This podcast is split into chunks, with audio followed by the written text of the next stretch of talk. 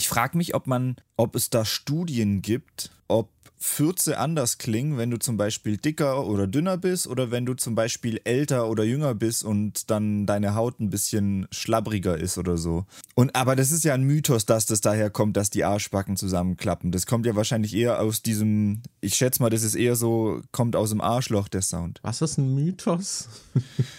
ich glaube schon, oder? Kannst also, ja auch. Ich glaube, der Sound kommt schon hauptsächlich. Also es wird, glaube ich, schon zusätzlichen Sound machen, dass da noch Haut ist. Aber du kannst ja theoretisch, wenn du nackt bist und deine Arschbacken so auseinanderspreizt mit deiner Hand, kannst du ja trotzdem furzen. Ich glaube, das ist eher so wie bei einem Luftballon, wenn du. Dann ist mein Furz aber deutlich leiser. Hast du das schon explizit ausprobiert, nackt deine Arschbacken zu spreizen und dann zu furzen? Ja.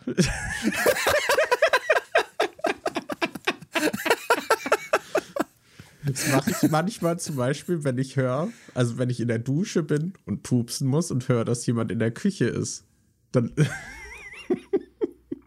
okay.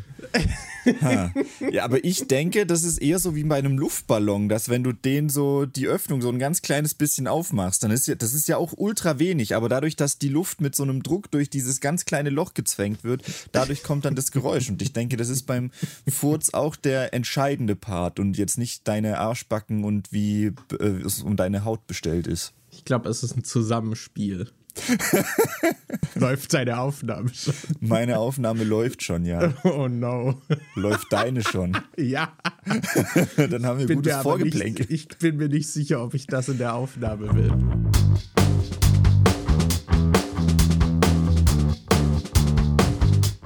Hallöchen Leute, herzlich willkommen zu einer neuen Folge vom Nachzügler Podcast von und mit Markus. Hey. Und mir, Daniel. Und wir, äh, das ist jetzt äh, wirklich unsere erste reguläre Folge dieses Jahr, oder? Wo wir so, wir hatten jetzt den, den großen, wir hatten den Jahresrückblick, wir hatten den Medien-Jahresrückblick und wir hatten die Awokeness-Folge mit Marius. Und das ist jetzt unsere erste normale Folge, wo wir so ein bisschen wieder über unseren Alltag quatschen, ne? Ja, in dem Sinne kann ich ja fragen, wie nicht wie war deine Woche, sondern wie war dein Januar? ähm, das kannst du in ein paar Tagen auf Patreon bei meinem kostenlosen Newsletter lesen. okay, danke nee, für den Hinweis. Nee, mein Januar war eigentlich äh, wie jeder Monat ich wundere mich am Ende vom Monat, wie ich es geschafft habe, so wenig äh, Content zu produzieren, obwohl ich mir eigentlich so viel mehr vorgenommen hatte. Äh, das ist diesen Same. Monat auch wieder drin. Ich habe kein Video veröffentlicht. ja, äh, nee, eigentlich war der Januar ganz. Äh, ich ich würde erstmal ein grobes Fazit jetzt schon mal am Anfang ziehen und dann können wir später noch genau über die ganzen Einzelheiten reden. Aber ich würde sagen, erstmal, Januar war in Ordnung. Und bei dir so? War, war okay. Ja. Äh, ja, an sich auch. Nur mein Schlaf ist aktuell wirklich abgefuckt. Also da habe ich gerade massiv Probleme mit. Aber ansonsten geht es mir ganz gut. Ah. Ich, ich habe schon überlegt, ob ich jetzt sagen soll, ja, das ist bei mir gerade auch so, weil seit Baldur's Gate äh, ist mein Schlafrhythmus auch ein bisschen äh, kaputt gegangen. Also davor hatte ich nie Probleme, so irgendwie um sieben aufzustehen oder noch früher und dann halt äh, ja früher. regelmäßig irgendwie ähm, morgens auf so ein Bett zu kommen und äh, mit dem Tag anzufangen. Aber seit ich mit Baldur's Gate 3 angefangen habe und das jetzt so richtig spiele und ich dann nachts halt manchmal bis drei, vier da sitze und dann irgendwie dann erst ins Bett gehe, aktuell komme ich selten vor neun oder zehn oder so aus dem Bett. Ähm, äh, das kotzt mich richtig an. Ich bin, also, weiß, eigentlich ist es ja so ein komisches äh, Mind-Game, weil du hast ja deswegen nicht wirklich weniger vom Tag, weil ich bin ja dafür auch länger wach. Das heißt, die Stunden, an denen ich wach bin und wo ich was mache, die bleiben die gleichen. Aber es gibt abends immer so diesen Punkt, so ab 18 Uhr oder so, wo ich denke, jetzt wäre ich eigentlich gern fertig mit Arbeiten, jetzt hätte ich eigentlich gern Freizeit. Und mhm. der Punkt verschiebt sich dann aber auch nach hinten, wenn man später erst aufsteht. Und ich glaube, das fuckt mich so ab. Und weil ich es nicht schaffe, mental diesen 18 Uhr Punkt nach hinten zu schieben, zum Beispiel auf 20 Uhr, will ich lieber wieder versuchen, früher aufzustehen, damit ich nicht an der 18 Uhr Grenze rütteln muss. Ich ja. weiß nicht, ob das Sinn ergibt. Ja, ja, doch. Also ich fühle das auch. Ich finde das gerade auch richtig nervig. Also gerade, ja, ich habe es aktuell auch noch so, dass ich dann auch noch schwer aus dem Bett kommen und dann hat man noch diese tote Zeit oder geht im Bett das ist, weil Handy, du fett bist, eh oder? Eh immer fatales A. Dass du schwer aus dem Bett kommst. ja. Mhm. Passiert mir in letzter Zeit aber auch, da kann ich, ich nachher auch noch was erzählen. Fett. Ich bin nur noch muskulös. Ah, stimmt. stimmt, du warst ja auch heute schon im Fitti. Ja. Nachdem ich die Nacht nicht geschlafen habe, was auch wieder thematisch passt. ähm, ich hatte auch die, die eine Woche, habe ich einfach drei Tage am Stück nicht geschlafen. Das war halt richtig räudig, da konnte ich einfach nicht pennen. Äh, und wenn man sich dann für die Tage irgendwas vorgenommen hat, ist halt auch richtig scheiße, weil irgendwann ist man in so einem Delirium, da geht ein, da kann der Kopf nichts mehr machen. Äh, und dann sitze ich so da und denke so, ich kann nichts machen, ich will schlafen, warum kann ich nicht schlafen? Was, ich muss jetzt noch was machen oder erledigen? So, boah. ja, das ist, ja, ich mag es aber auch nicht so, wenn man zu spät irgendwie startet. Das struggle ich auch noch muss ich sagen, so ein bisschen mit dem Fitnessstudio, weil ich gehe meistens dann morgens direkt, weil dann habe ich es hinter mir. Äh, weil da ist die Überwindung irgendwie, da sind erstmal, ich versuche zu vermeiden, dass viele Leute dort sind, wenn ich dort bin. äh, deswegen versuche ich halt nicht zu Stoßzeiten zu gehen. Als ich nach der Arbeit gegangen bin, war es dann halt immer so, ja, okay, jetzt ist halt Proppe voll und darauf habe ich halt keinen Bock. Deswegen gehe ich am liebsten dann irgendwie vormittags. Aber wenn man vormittags geht, sind halt auch so zwei bis drei Stunden weg mit Anreise und Rückfahrt und Duschen und so. Äh, und dann hat man meistens danach noch Hunger. Und nach dem Essen ist da so, nach dem Mittagessen ist man dann erstmal so, so, äh, so, oh, jetzt lege ich los, produktiv sein. So, das ist gerade irgendwie, finde ich, noch ein bisschen tricky. Das muss ich noch rausfinden, was da am besten passt. Und das ist natürlich noch beschissener, wenn man später aufsteht. Das ist was, was mich bei meinem Dad immer so wundert, äh, wo ich mich immer frage, also entweder hat er die Todesdisziplin, ich glaube, ich glaube, das hat er sowieso, so die Todesdisziplin, dass selbst wenn eine Situation richtig beschissen ist, dass er einfach durchbeißt, oder er hat einfach ein komplett anderes Körper, äh, eine Körperempfinden und Wahrnehmung als andere Menschen. Da muss ich immer dran denken, mein Dad ist halt einer, der kann sich richtig gottlos vollfressen und danach volle Pulle arbeiten. Ich weiß noch, oh, wir waren mal äh, als, ähm, das ist schon ein paar Jahre her, da war Anni mal mit hier zu Besuch und dann waren wir irgendwie beim so einem Chinesen und haben äh, uns All You Can Eat am Buffet gegönnt und haben so viel gegessen, dass ich wirklich so voll war, dass ich dachte, mein Bauch platzt gleich. Und das haben halt alle, wir haben das alle gemacht. Und direkt danach sind wir in den Wald, um zu arbeiten und Holz zu machen. Und Anni und ich saßen die ganze Zeit, Alter, ich muss jetzt erstmal auf mein Leben klarkommen, ich muss jetzt erstmal verdauen. Ich war so fertig und so träge. Und mein Dad und mein Bruder und meine Mom alle voll am Schaffen. Und ich, was ist mit denen los? Krass. Macht es die nicht fertig, dass die gerade so voll gefressen sind? Also bei mir ist es immer so, dass nachdem ich richtig was gegessen habe, sack ich erstmal ein und dann muss ich erstmal muss ich erstmal irgendwie wieder klarkommen. Dann, yeah. Da sagt mein Körper dann einfach Nein. Ja, auf jeden Fall. Ich hatte sogar mal so eine Phase, da war das richtig schlimm, da wurde ich dann richtig müde nach dem Essen. Ja, das weiß ich noch. Das war die Phase, wo ich mich auch immer schon vorher drüber lustig gemacht habe, wenn wir äh, abends einen Film gucken wollten, dann irgendwie Fett Burger bestellt haben, dann kommt's Essen und mir war schon klar, wenn Markus jetzt fertig ist mit Essen, der wird den Film nicht durchhalten. Ja, das war, aber ich frage mich halt echt, also ob da irgendwie, ich weiß nicht, die Leber oder so, die Niere irgendwie Probleme hatte oder so. Aber mittlerweile ist es nicht mehr so schlimm. Aber eine Zeit lang war das richtig heftig. Huh. Also gerade so Mittagessen, da wurde ich dann einfach halt ultra müde auch. Vielleicht ist es auch so ein bisschen, was man isst. Hast du das Gefühl, dass du jetzt ja, andere Sachen isst als sein. davor? Weil ich kann mir vorstellen, dass jetzt irgendwie so ein äh, Burger und Chili Cheese Pommes nochmal anders reinficken, als wenn du jetzt irgendwie, keine Ahnung, Vollkornbrötchen mit ein bisschen äh, ähm, Avocado und ein Salat isst oder so. Ja, wenn wir mal ganz ehrlich sind, es gibt trotzdem noch Burger und Pizza in meinem Leben. Also, und manchmal wird sich auch gottlos rein in den Schlund reingeschoben, weißt du? Boah. Und also früher war das halt wirklich so, da hatte ich, also diese Phase, gerade als wir nach Berlin gezogen sind, da war das halt wirklich nach jedem Essen eine Zeit lang. Und das fand ich echt krass. Aber es ist wieder weggegangen. Bisschen komisch. Apropos, ähm, Anni und ich haben im Januar, wir haben jetzt unsere erste Tiefkühlpizza seit acht Monaten gegessen. Oha. Das ist, äh, das ist, ist richtig los? heftig. Das, da habe ich nicht mit, weiß, in Berlin hatte man irgendwie immer so eine Tiefkühlpizza hatten wir da. Da hatte jeder von uns ja irgendwie immer Tiefkühlpizzas auf Lager für, wenn man mal keinen Bock hat, was zu machen, schmeißt man sich halt abends noch schnell eine Pizza rein. Und hier hatten wir einfach Vor allem in Berlin da. hattet ihr ja auch die Option, ansonsten Pizza zu bestellen. Das habt ihr ja jetzt nicht mal. Ja, eben. Also der Pizzakonsum ist hier krass runtergegangen und also in Berlin war es ja auch so, wir hatten ja eine ultra kleine Gefriertruhe, die wir uns zu viert teilen mussten. Und hier bei uns haben wir eine fette Gefriertruhe, die aber wirklich so eine große Gefriertruhe ist. Also wo du so den Deckel nach oben aufmachst und das ist so ah. groß wie ein ganzer Kühlschrank eigentlich. Da könntest du eine Leiche drin verstecken. Und wir haben noch eine extra Gefriertruhe, die so ein bisschen kleiner ist. Ja, also wir haben eigentlich richtig viel Platz, um Zeug einzufrieren. Und wir haben nie Tiefkühlpizzen da. Das ist, wir haben, weil wir eine Fritteuse haben, haben wir immer so fünf, sechs Packungen verschiedene Pommes da.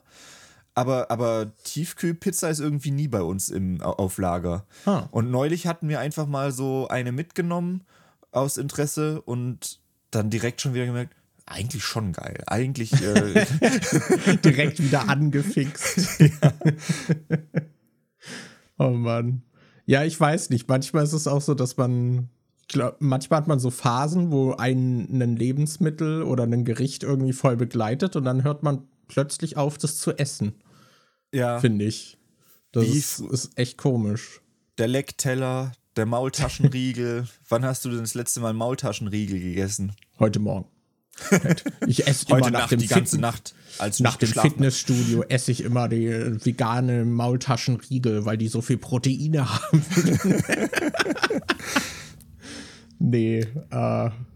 Boah, ja, apropos, äh, der letzte Maultaschenriegel ist eine Weile her. Aber Daniel, ich hatte noch eine super Videoidee für dich. Okay. Übernachte doch in deiner Tiefkühltruhe und schau dort Horrorfilme. so äh, Horrorfilme, die im Winter spielen oder in, äh, wo Leute in. Äh, ich guck einfach du guckst The Shining. Letzte, ja, ich wollte auch gerade sagen, die letzte Szene davon äh, The Shining, die im Loop die ganze Nacht. Und äh, also das Video geht so los, wie ich so ein bisschen friere und so. Und am Ende, wenn ich dann so die letzte Szene von The Shining bespreche und man so Jack Nicholson sieht, wie er so eingefroren am nächsten Morgen da draußen im Schnee liegt, dann sieht man einfach nur, wie ich auch tot und eingefroren daneben liege. Dein Bart sähe bestimmt krass aus, wenn du so eine Nacht in einer Tiefkühltruhe verbringst. Ja, es ist jetzt tatsächlich hier in letzter Zeit öfter mal so kalt gewesen, dass wenn ich draußen spazieren gehe, äh, durchs Atmen kommt ja auch immer so ein bisschen Feuchtigkeit aus dem Mund raus und die sammelt sich dann oft hier so um im Bad rum und dann hatte ich es jetzt äh, in letzter Zeit öfter mal so, dass das dann wirklich im Bad gefroren ist. Jetzt oh, nicht bis ganz nach unten im Bad, aber immer so den Bereich kurz um den Mund rum hatte ich dann öfter mal solche Eiskristalle im Bad. Bricht so der Schnauzer plötzlich ab. Naja, das, das ist nicht. Aber es fühlt sich echt ein bisschen komisch an. Ich weiß nicht, ob du mal so eine Gesichtsmaske mit dieser Heilerde oder so gemacht hast, die man sich so draufschmiert und dann lässt du die trocknen und dann wird die so krustig. Mm. Und wenn du dich da dann so ein bisschen bewegst und Spannung auf die Haut kommt, dann dann fühlt sich das so an, als würde das so zusammenkleben und das ist so ein ganz komisches ja. Gefühl. Und so ungefähr fühlt sich das mit dem Bart an. Schön. Ja. Du wolltest vorhin aber was sagen. Ja, wo wir es gerade von Essen hatten. Wir, also ich glaube, wir haben ja sowieso schon auch im Jahresrückblick und so darüber geredet, dass Weihnachten immer diese Zeit ist, wo man so ultra viel isst und dann äh, im Winter nehmen ja viele Menschen zu. Und Alter, ich habe neulich, hab neulich so einen Schock bekommen. Weil du also, dich gewogen hast oder warum? Nee, nee, nee. Aber Weil es geht in die richtige Spiegel Richtung. gesehen hast.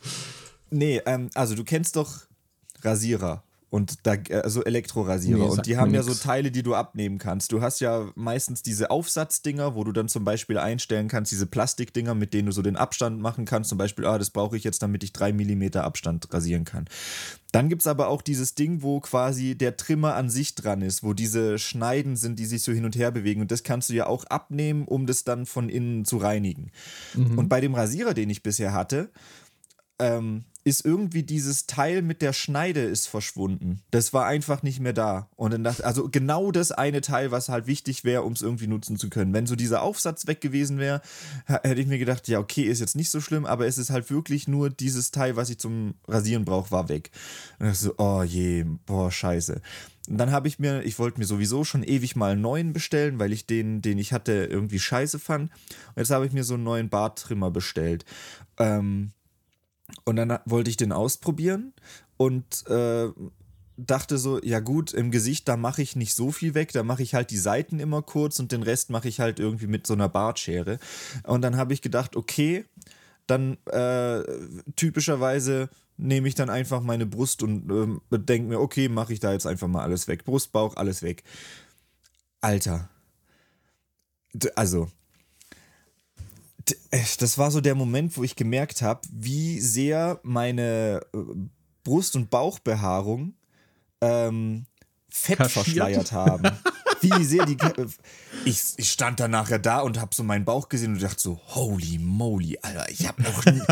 ich, ich, ich, saß echt da und dachte so, scheiße, Mann, ich hatte noch nie so einen Bauch. Und, und ich, ich habe mich dann richtig schlecht gefühlt den ganzen Tag. Ich habe aber auch also ich habe äh, mir extra mal eine Waage gekauft, die ist aber noch irgendwo in einem Umzugs, äh, in einer Umzugskiste, die ist nicht ausgepackt. Ich habe mich Und jetzt da bleibt sie auch. ich weiß jetzt also nicht, ob ich tatsächlich äh, wirklich schwerer geworden bin, weil ich hatte an dem Tag auch das Gefühl, dass ich so einen Blähbauch habe und das, mhm. also ich will jetzt nicht too much information, aber an dem Tag äh, hat sich einiges an Gas gebildet auch. Ähm, und deshalb war ich mir nicht sicher, ob da warst das vielleicht du dann leichter. ja, hab dann angefangen zu schweben, weil so viel Gas in mir drin war. Ja, aber ich hatte das Gefühl, äh, ich hatte an einem Vollzeit-YouTuber so direkt abgehoben. Ja. Deshalb, ich weiß nicht, ob ich jetzt wirklich so ultra viel an Gewicht auch wirklich zugelegt habe, aber der Moment, als das alles abrasiert war und ich stand da so und das, boah, holy fuck, das war, vor allem, weiß mir passen halt auch noch all meine Hosen, meine Klamotten und so. Das ist, das passt ja alles noch. Deshalb, ich, ich kann es echt nicht einschätzen, wie mein Gewicht sich jetzt verändert hat, aber ich bin jetzt hm. auch nicht too eager to find out. Aber also es gibt ja noch andere Anhaltspunkte, als sich zu rasieren, um das einzuschätzen. Ja. Äh, ja, aber Also ich meine, wenn die Klamotten noch passen und nicht enger werden oder so, dann passt ja. Ich weiß nicht, ich finde, die Hose ist immer ein guter Indikator. Wenn man, keine Ahnung, den Gürtel dann plötzlich zwei Löcher äh, lockern muss oder so. Mhm. I don't know. Ja, so ein bisschen wampig fühle ich mich sowieso eigentlich immer die letzten Jahre. So, so wirklich, dass ich das Gefühl habe, boah, jetzt hast du aber mal einen richtig schlanken Bauch. Das habe ich eh schon ewig nicht mehr gehabt. Das ist sowas, wo ich mir auch immer wieder vornehme, oh ja, jetzt machst du mal Sport und jetzt guckst du mal äh, wegen Ernährung und Pipapo. Und, aber oh, ich hatte letztens, äh, ich hatte letztens noch mal diesen Werbespot, den wir in der Ausbildung gedreht hatten, gesehen. Und da Ach, läufst da, du dann ja so rein. Vorkommen. Ja, genau, wo du dann so, kennen Sie das? Sie werden ungewollt mit Nacktheit konfrontiert. Und dann läuft Daniel so ins Bild und schlägt sich selbst ins Gesicht und ist halt so oberkörperfrei. Und das war so diese Phase, wo du, du hast doch mal eine Zeit lang so jeden Tag Sit-Ups gemacht und so. Und man hat das halt voll gesehen. Da hattest du sogar so ein angedeutetes Sixpack und so. Ja, da dachte ich so, da, oh, das krass. war halt, da ja, hatte ich auch noch Zeit da hatte ich halt auch noch äh, mir Handeln geholt und habe jeden Tag irgendwie so trainiert und äh, mir, äh, da hatte ich auch so online solche Workout-Videos geguckt, die ich dann irgendwie nachgemacht habe und so und ja, das, das will ich eigentlich die ganze Zeit mal wieder machen, aber ich schieb so ein bisschen, ähm, ich, ich finde da immer sehr gut Ausreden für, warum es dann doch gerade irgendwie nicht klappt. so, zum einen, äh, finde ich die Ernährungssituation hier sehr schwierig, weil ich mir, also ich funktioniere so, dass wenn ich nichts da habe, besteht auch nicht die Versuchung, das jetzt zu konsumieren.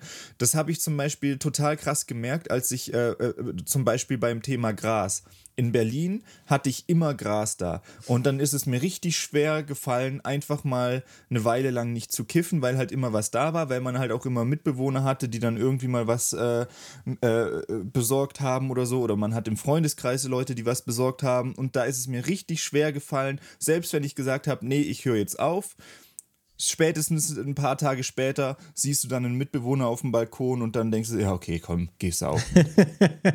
Aber als ich dann hierher gezogen bin und ich einfach nichts da hatte, hat es mir auch null gefehlt. Da hat mich das überhaupt nicht gestört. Da, da, so, das ist dann wirklich so aus den Augen, aus dem Sinn. Wenn es nicht da ist, dann habe ich auch kein Problem damit. Und genauso ist es halt auch mit, mit, mit ungesundem Essen und so.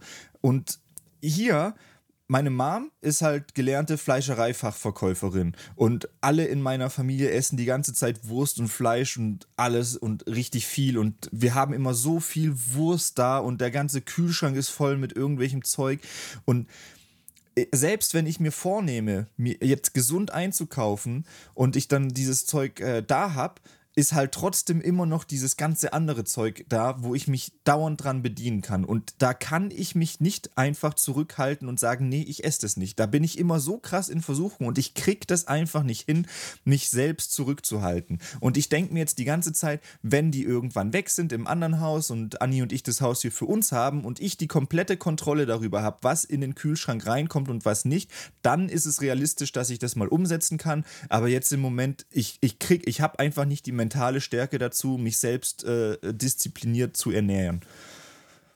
Ja, ja, das, das kann ich nachvollziehen. Das ist, bei mir ist es gerade auch so, ich selbst frage ich auch eigentlich gerade nie, ob wir mal in der WG bestellen. Aber wenn ich halt gefragt werde, bin ich am Start. Ne? Das ist halt, das ist so, es fällt mir so schwer, dann zu sagen, nein, danke. Weil äh, tendenziell habe ich halt auch immer Bock auf eine Pizza oder so. Das, und das passiert immer abends. Ich bin gerade, äh, ich habe mir irgendwie angewöhnt, das habe ich jetzt auch letztens gemerkt, so äh, die Tage, als alles leer war, so an Snacks und so, wie, wie schrecklich ich das fand äh, weil ich habe mir gerade irgendwie angewöhnt, ich habe so ein Frühstück und das zögere ich oft raus. Also das esse ich dann irgendwie erst so zum Mittag oder so. Und dann äh, mache ich mir meistens noch ein Gericht irgendwie so abends. Und dann habe ich mir aber angewöhnt, dass ich dann spät abends und gerade wenn ich dann auch lang wach bin, dann halt noch snacke. Gerade wenn ich dann irgendwas gucke oder so zu einem Film, habe ich mir so richtig angewöhnt, da wird dann halt dazu gesnackt. Mhm. Und ja, jetzt die letzten Tage hatte ich nichts mehr da und da, da habe ich dann richtig so, ich, ich habe jetzt voll Bock, voll Bock, was zu snacken. Gehe ich jetzt noch zum Späti? Nee, das ist blöd. Bestelle ich noch? Nee, das ist so teuer. das ist so. Und gestern habe ich mir dann zum Beispiel um äh, 0 Uhr dann irgendwie Kichererbsen noch in der Küche so im Backofen gemacht und so Kram. Snack ist, finde ich, halt auch immer so ein schwieriges Thema, weil da habe ich auch oft Bock drauf, aber am liebsten willst du ja was Gesundes snacken. Aber ich finde, gesunde Snacks, die auch gut schmecken zu finden, ist halt richtig schwierig. Und ich hatte neulich so einen richtigen Aha-Moment, wo ich dachte, stimmt, das ist eigentlich total dumm. Warum bin ich da nicht drauf gekommen? Das ist ja mega bescheuert. Also, wenn du Ch äh, Chips kaufst, es gibt ja, äh, äh denke ich bei mir immer so, ach nee, jetzt irgendwie so ganz normale Chips ist fucking ungesund, kaufe ich lieber irgendwie sowas von diesen neuen Gemüsechips oder so, wo dann irgendwie irgendein anderes Gemüse halt als Chipform ist. Neulich habe ich so ein Video von Doc Felix geguckt, wo der so ein bisschen über äh, so Ernährung und so geredet hat. Und dann hatte der halt auch Chips erwähnt und der meinte so, dass Chips, solche Gemüsechips, nicht gesünder sind als Kartoffelchips, weil das Gemüse, was verwendet wird, nicht das Ungesunde ist, sondern die Verarbeitung davon ist das Ungesunde. Und ich dachte so, stimmt. Hä, wie konnte ich da nicht drauf kommen? Kartoffel ist auch einfach ein fucking Gemüse. Warum sollten die Kartoffelchips ungesund sein, aber die anderen gesund? Mit denen wird doch höchstwahrscheinlich genau das gleiche gemacht. Aber irgendwie habe ich so im Kopf drin so, ach ja, irgendwie, wenn es jetzt hier ähm, Linsenchips gibt, dann sind die fucking gesund, aber Kartoffelchips sind ungesund, was ja überhaupt keinen Sinn ergibt, wenn du drüber nachdenkst. Also ich denke zumindest, also Hülsenfrüchte sind ja sehr gesund. Mhm. Könnte ich mir schon vorstellen, dass die vielleicht ein bisschen gesünder als jetzt Kartoffelchips sind, aber ja, an sich sind das dann halt, das ist halt super ölig und dann frittiert, ne? Ja. ich habe mir halt auch schon so Videos angeguckt, wie man dann so gesunde Snacks selber machen kann und dann so, ja, als ob ich mich dann in die Küche stelle und das mache. Ja, das ich mit den so Kichererbsen ist aber zumindest, finde ich, relativ easy. Das haben Anni und ich auch oft gemacht, dass du die da einfach in so was marinierst, so ein bisschen was äh, ran mit Gewürz und so und dann packst du die einfach in den Backofen und holst die nach einer Weile raus. Das schmeckt schon ganz geil und äh, Ich weiß jetzt aber auch nicht, wie gesund es ist, weil ein bisschen Öl machst du ja auch dran. Aber es fühlt sich gesünder an, weil man es selbst gemacht hat. Ja, ich meine, im Backofen was machen ist, glaube ich, sowieso gesünder als frittieren. Ich glaube, frittieren ja. ist halt immer, also frittieren ist halt auch geil, aber ja. es ist halt immer eigentlich ungesund. aber ah, da finde ich auch den Airfryer, den wir jetzt haben, ganz geil. Weil da kann man dann ja ohne Öl zumindest die Sachen so ein bisschen frittieren. Im Prinzip ist das so eine Mischung aus Fritteuse und Backofen, finde ich, aber halt aber so, funktioniert so klein. Das gut? Weil meine Eltern hatten zum Beispiel auch einen und die waren überhaupt nicht begeistert davon, weil wenn die zum Beispiel Pommes reingemacht haben, waren die danach immer so weich und labbrig und irgendwie sind die nicht so wirklich kross geworden, wie wenn man sie in einer richtigen Fritteuse gemacht hat. Ja, ich glaube, wie eine richtige Fritteuse, das darfst du nicht erwarten. Aber man kann da halt schon Sachen ganz cool irgendwie machen. Also ich finde zum Beispiel auch so Gemüse so leicht garen oder so. Das ist dann ja auch, äh, also sanft garen ist ja auch äh, eigentlich bei Gemüse äh, gesünder, als es halt komplett zu zerkochen, weil dann halt mhm. halt viele Vitamine verloren gehen.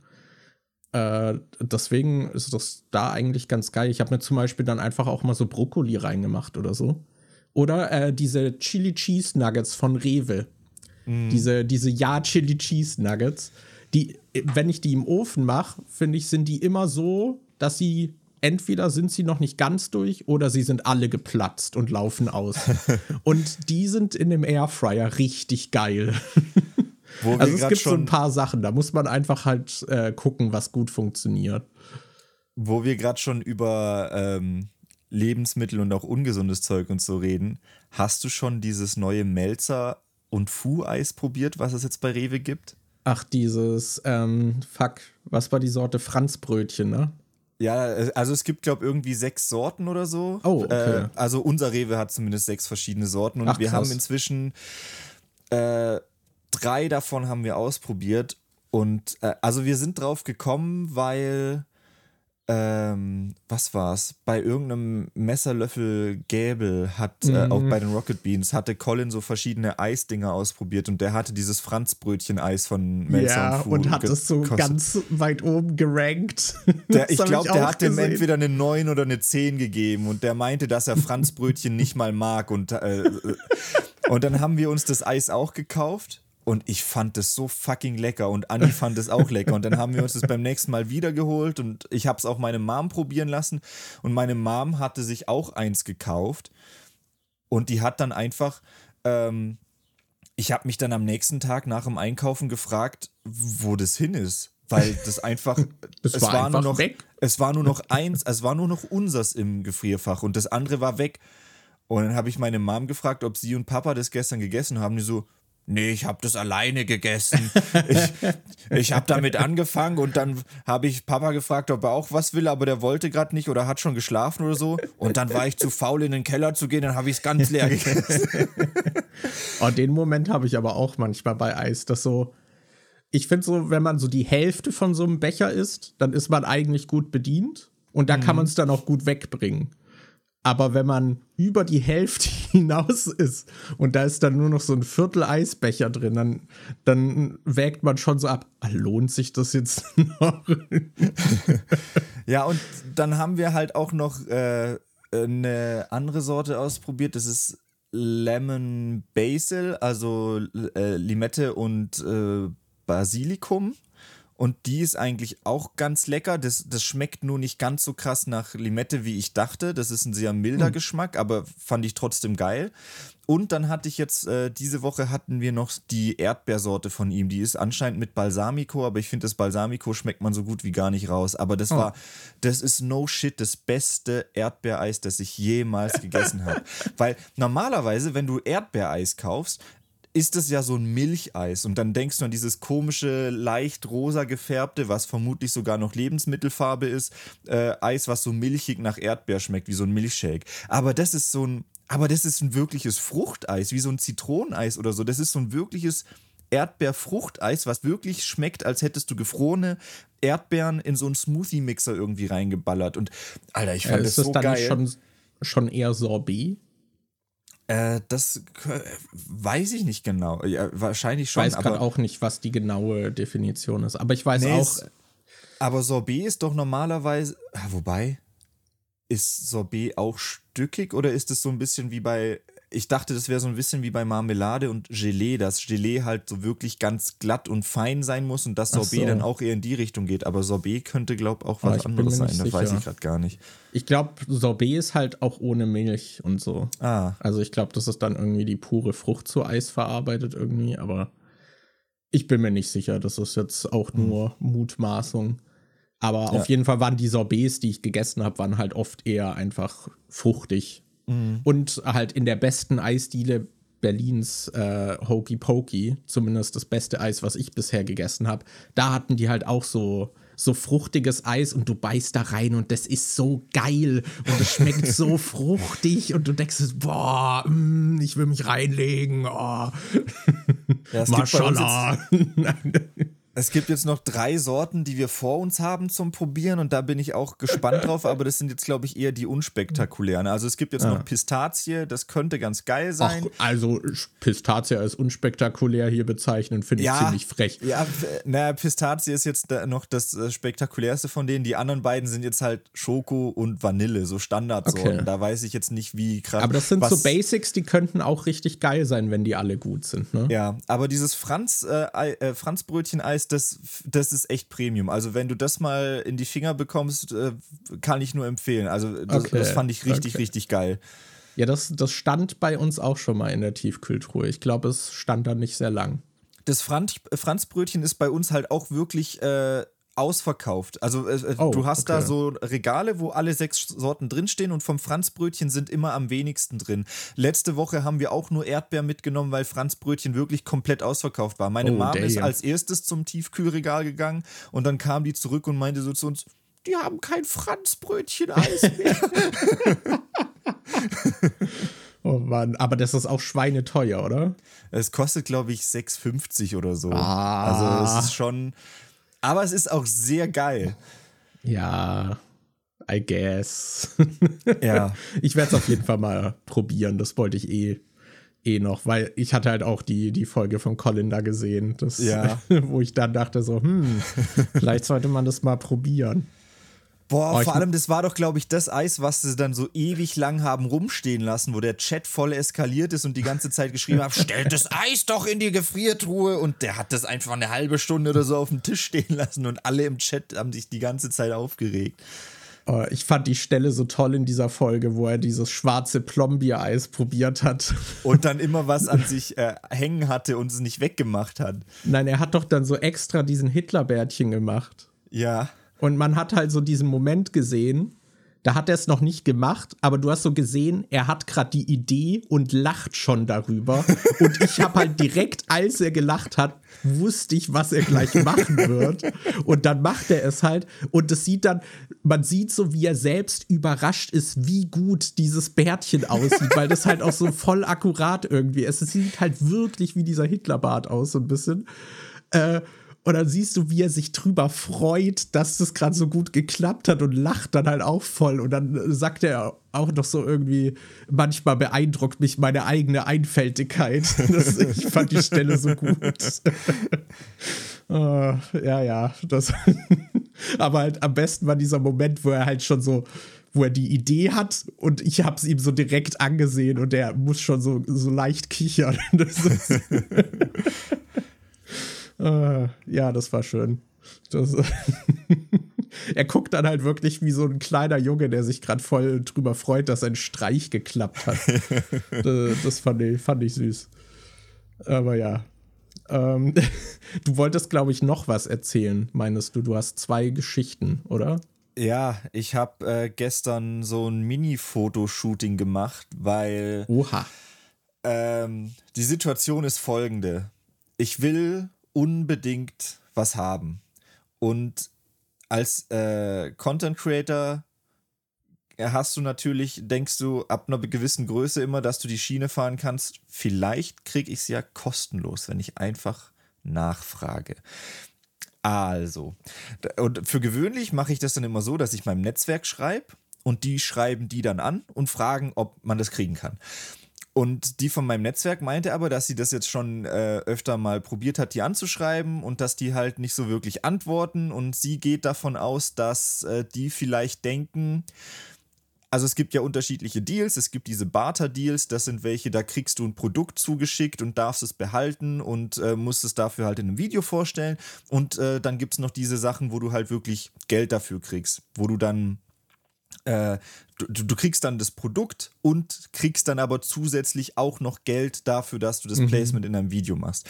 Und sie meinte, dass die vielleicht denken, dass wir das Produkt und zusätzlich noch eine Bezahlung wollen und dass die sich deshalb nicht melden. Und dann hat sie gemeint, vielleicht äh, hast du bessere Chancen, wenn du die einfach direkt anschreibst und dann kannst du äh, direkt klar machen, dass du auch nur mit dem Produkt zufrieden wärst. Dann habe ich gedacht, okay, dann versuche ich das mal, die direkt anzuschreiben. Aber am besten wäre es ja, wenn meine E-Mail auch so ein bisschen professionell aussieht. Dann habe ich mir extra noch äh, ich habe mir noch nie so eine E-Mail-Signatur gemacht, weißt du, wo am Ende von der E-Mail nochmal dran steht und so, was eigentlich immer voll professionell aussieht. Das äh, hier, ähm, als ich ähm, hier Alice von Horrorzeit hat doch zu äh, ähm, äh, im Oktober so einen äh, Halloween-Adventskalender gemacht, wo 31 Filme vorgeschlagen wurden, wo sie auch ganz viele YouTuber gefragt hat, ob sie da mitmachen wollen. Und da hatte sie mir auch eine E-Mail geschrieben und da hatte sie halt so eine, jetzt auch nicht so eine ultra krasse Signatur, da ist halt so ein Horrorzeit-Logo irgendwie drin und wenn du draufklickst, kommst du halt, glaube ich, auf den YouTube-Kanal äh, und ihr Name steht noch irgendwie drin. Jetzt auch nicht so ultra krass Overload an Information oder so, aber äh, wirkte macht auf halt mich schon her, auf jeden ne? Ja, macht, macht direkt was her. Und dachte so, oh, das sieht ja fancy aus. So. Und dann dachte ich, okay, ich brauche eine Signatur, bevor ich die anschreibe.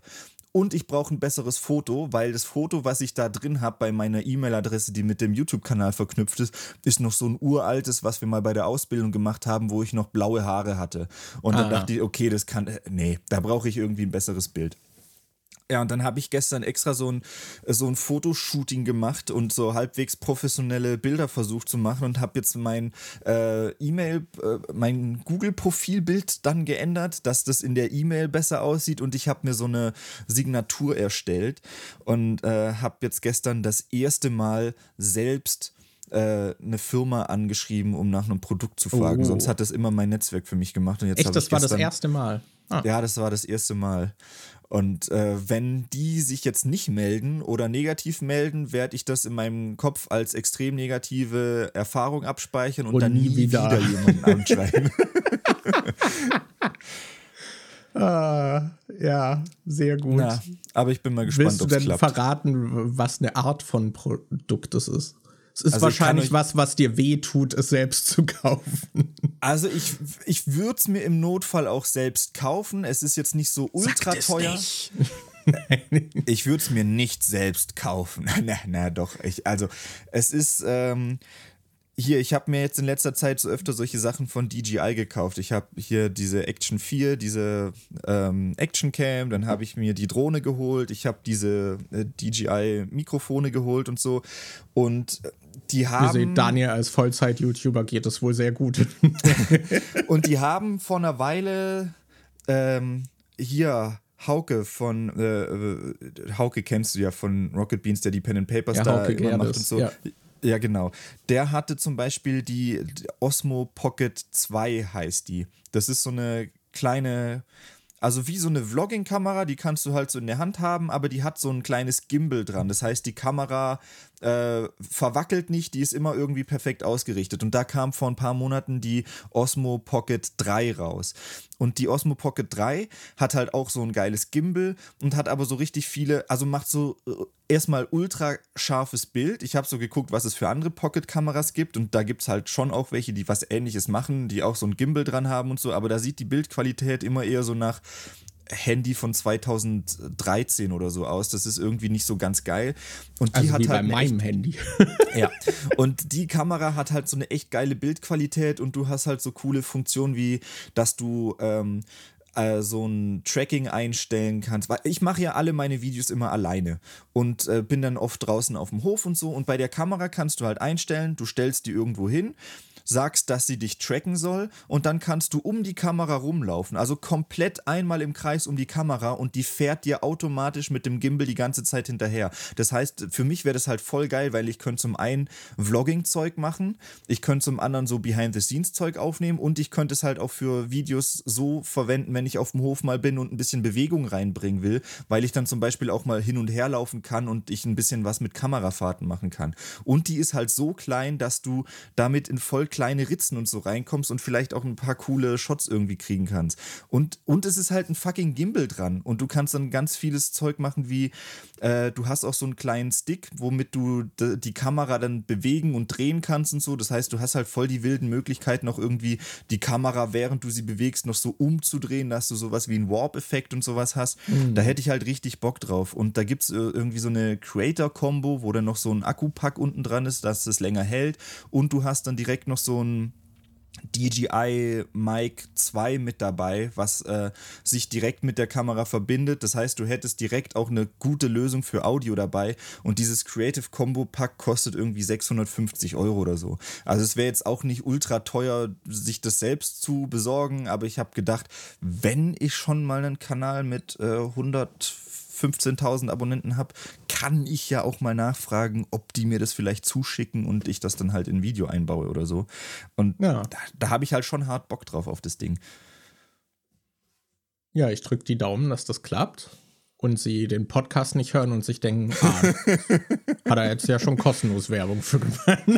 ja, aber ich glaube, also, wenn wirklich jemand bei DJI arbeitet und meinen Podcast hört und äh, dann, dann, ich glaube, dann wird es ja wahrscheinlich ein Fan sein. Der wird ja nicht einfach random bei ganz vielen Creatoren in den Podcast reinhören, um zu gucken, ob die sich das DJI-Produkt vielleicht auch selbst kaufen würden, anstatt dass man es ihnen zuschickt. Und ich glaube, wenn das ein Fan hört, der bei DJI arbeitet, dann würde der sich vielleicht sogar eher dafür einsetzen, dass ich das bekomme.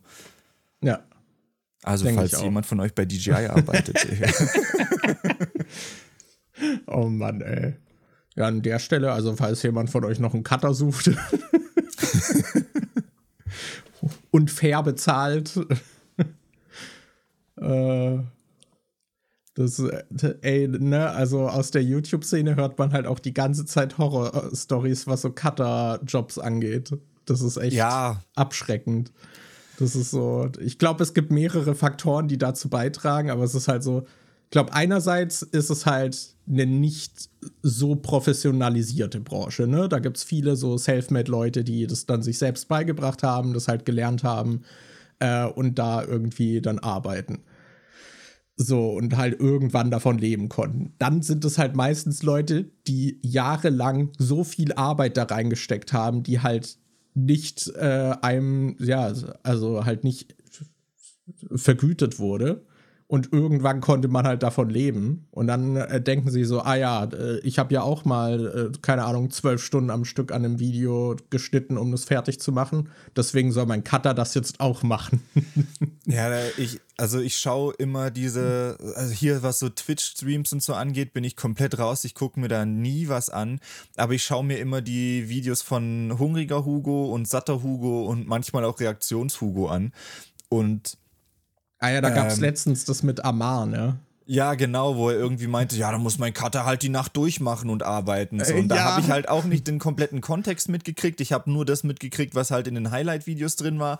Und da kannst du dann immer so schlecht einschätzen, ob das jetzt irgendwie humoristisch irgendwie noch mit reingeschnitten und äh, aufgebauscht wurde oder ob das so eine komplett todernste Aussage von ihm war.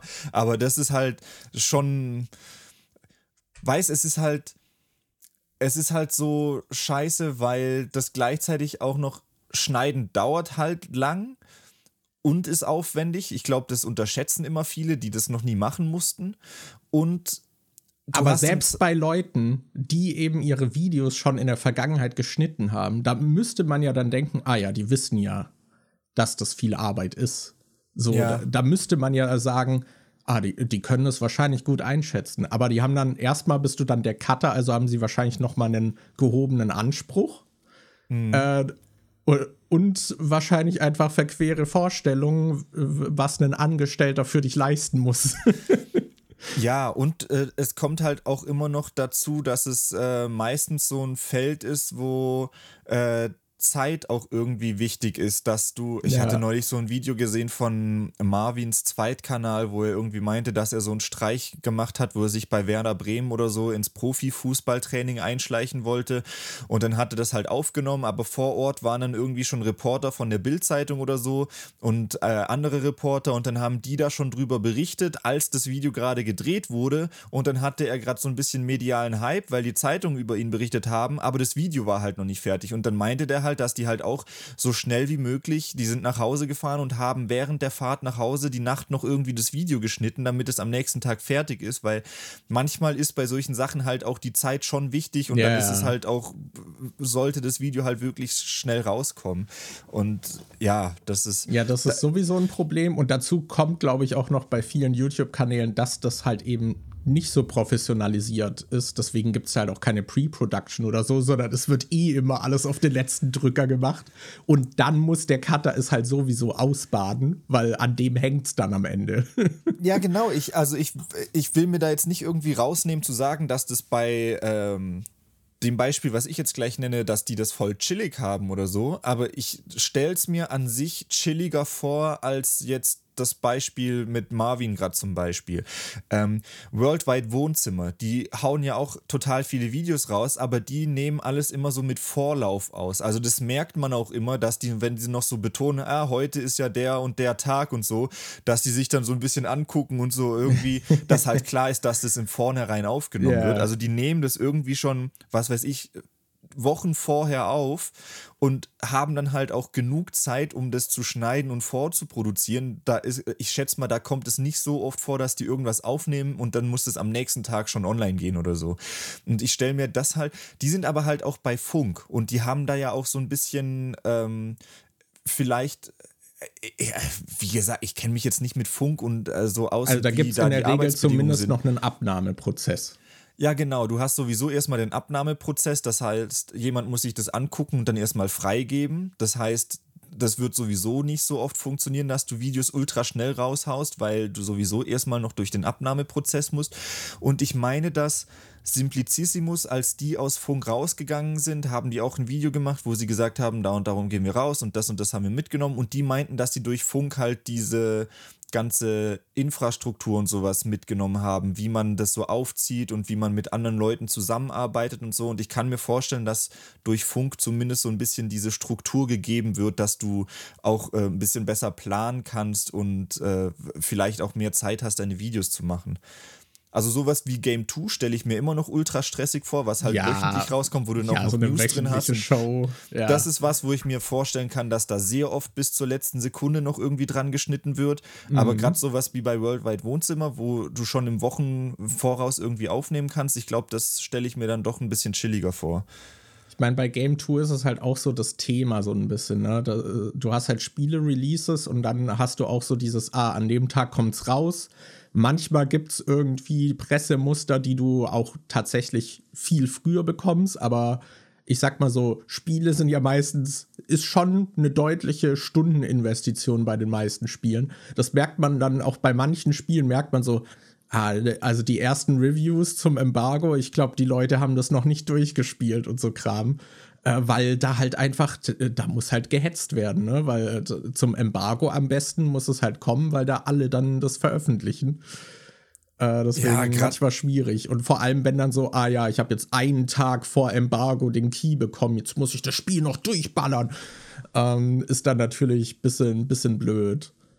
Äh, was ich aber auch noch sagen wollte, was halt auch, glaube ich, bei gerade in der YouTube-Szene no- noch dazu beiträgt, dass, äh, ich sag mal, Cutter es nicht so gut haben, ist, äh, dass du natürlich auch bei einer großen Reichweite hast du dann zum Beispiel auch halt den 17-Jährigen, der sich halt auch Premiere beigebracht hat als Hobby und der dir dann halt kostenlos, weil er dich schaut und Fan ist, sogar gerne dein Video schneiden würde oder halt sich dann mit einem 50-Euro-Schein irgendwie abspeisen lässt. Wie oft ich jetzt schon gehört habe, dass Leute für ein Video 50 Euro bekommen, wo man dann einen Tag dran sitzt.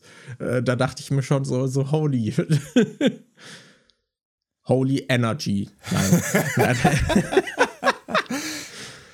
Tja, wenn wir diesen Sponsor hier hätten, wäre das jetzt eine elegante Überleitung gewesen. nee, du wolltest aber auch noch was sagen, glaube ich. ja, ich wollte eigentlich so einen Joke zwischendrin reinhauen, so von wegen, oh, einen Tag vor Release bekomme ich jetzt Baldur's Gate 3 Zugriff zu, yeah. jetzt äh, morgen muss der Test fertig sein. Ich bin jetzt, ich spiele es ja jetzt seit einem Monat oder so und ich habe jetzt äh, mein Spiel, also auf Steam habe ich jetzt über 100 Spielstunden und auf meinem Spielstand selbst sind gespeichert äh, 91 Spielstunden, weil wie hm. wenn du mal irgendwie was verkackt hast und dann ein anderes Safe laden musst oder so, dann äh, kommt es halt zustande, dass du eigentlich mehr gespielt hast, aber das Spielstand an sich weniger Spielzeit hat und ich habe das jetzt noch nicht einmal durchgespielt und habe schon über 90 Stunden an, auf dem Spielstand und also das, es gibt ja Spiele, die sind so fucking umfangreich, die kriegst du ja gar nicht so schnell getestet, um da ein äh, äh, gutes Fazit und ein gutes Review zu machen. Ja, ja, auf jeden Fall. Also das ist teilweise echt hart. Vor allem also gerade wenn es so Wackelkandidaten sind, werden die halt meistens auch bewusst. Das ist auch bei Filmen so. Dann gibt es weniger Pressevorführungen oder die sind so einen Tag vor Release oder so, ähm, dass die dann halt nicht deutlich früher sind. Ähm, und bei Spielen ist es halt auch so, dass teilweise dann halt die Keys irgendwie erst einen Tag oder am Release-Tag teilweise sogar erst rausgehauen werden. Äh, dass sie halt einfach zu spät sind, damit halt von der Presse kein negativer Bass dann kommt, der irgendwie Verkaufszahlen einschränken könnte. Es gibt ja auch ständig so Rumgeficke irgendwie, dass, keine Ahnung, Microtransactions im Nachhinein dann erst reingepatcht werden, nachdem die positiven Reviews halt draußen sind, damit die auch nicht kritisiert werden können und so. So Zeug hast du halt auch ständig, wo man sich halt denkt, so, ey, schon alles shady. Aber ja, äh, nochmal zum äh, so YouTube-Cutter-Ding. Ich glaube, mittlerweile gibt es auch genug äh, Firmen auf YouTube oder Unternehmen oder Leute, die halt mittlerweile so gewachsen sind, dass sich das Ganze professionalisiert hat. Aber man muss da, glaube ich, halt trotzdem noch gucken, dass man so an die richtigen Leute gerät. Ich hatte ähm, gestern, als ich dieses neue Bild gemacht habe, habe ich gedacht, okay, gehst du mal auf LinkedIn und dann kannst du das Bild auch da als äh, kannst du dein Profilbild updaten. Und dann hatte ich im Feed so einen Post von jemandem, der Grafikdesigner ist, der Thumbnails für YouTuber macht. Und der hatte dann halt so einen Showcase gemacht, was für verschiedene Thumbnails er für verschiedene Creator und so gemacht hat. Und das war sowas, wo ich gar nicht drüber nachgedacht habe, dass du ja auch professionelle Thumbnail-Designer hast, die für mehrere YouTuber irgendwie ihre Thumbnails machen. Ja, das ist auch was, was ich mir sogar vorstellen könnte. Weil ich finde es schon spaßig, Thumbnails zu basteln. Ja, und wo ich die dann halt angeguckt habe, dachte ich auch, stimmt, die sehen halt auch echt gut aus. Aber der wird dann halt wahrscheinlich auch einiges dafür verlangen, weil die, die sahen echt, also die sahen halt echt, echt gut aus. Nice. Ja, ich mache ja gerade auch nebenher noch Thumbnails für jemanden. Nice. Für, für, den, für den guten Björn. Den, den, den Speckobst. Der gute Speckobst. Ja, ja. Ey, es hat so lang gedauert, bis ich gerafft habe, was sein Name bedeuten soll. Und ich bin mir jetzt immer noch nicht ganz sicher, aber es ist schon auf Spec Ops The Line bezogen, oder? Ja. Okay, ja. ja, ja. Ja, ich glaube, das war irgendwie so ein Running Gag mit seinen Freunden oder so, dass sie Speckobst gesagt haben. Und dann ja, hat sich das wohl so Ich frage mich, bei wie vielen YouTubern das so ist, dass der, gerade im Gaming-Bereich, dass der Name, den man als für seinen YouTube-Kanal hat, einfach so ein Gamer-Tag ist oder irgendwie so ein Spitzname, der sich aus dem Gaming irgendwie ergeben hat. So ja, wie deswegen du mal heiße ich Hurlmann LP. Ne, ich weiß noch, wie du dich aufgeregt hast, weil du damals immer diesen Aimbrot-Namen äh, äh, irgendwie erwähnt hast und so. Und dann gab es später wirklich einen YouTuber, der Aimbrot geheißen Ey, hat. Ich bin, ich bin immer noch der Überzeugung, dass der den Namen von mir geklaut hat, weil ich hatte dieses Aimbrot als Icon. Man konnte in Black Ops 2 konnte man sein äh, so Emblem, was dann auf der Waffe drauf war und wenn man jemanden getötet hat, hat man das glaube ich auch immer gesehen, konnte man halt wirklich custom designen irgendwie in so einem Editor. Und ich habe mir halt dieses Aimbrot designt, was dann halt so eine Toastscheibe mit so einer Waffe war und so sah, sah halt relativ simpel irgendwie aus, aber halt schon sehr spezifisch. Und der hatte am Anfang halt ein Profilbild, was genau aussah wie mein Emblem. Und der hieß halt Aimbrot. Also ich bin wirklich der Überzeugung, dass der, keine Ahnung, mir im Spiel begegnet ist und das dann halt so als Idee übernommen hat. Ich meine, ja. es ist jetzt auch, also von Aimbot zu Aimbrot ist jetzt, es ist halt schon sehr random, aber es ist jetzt nicht super abwegig. Aber dadurch, dass es noch gepaart mit diesem Emblem von mir war, was dann einfach sein Kanalbild war, dachte ich so, ey.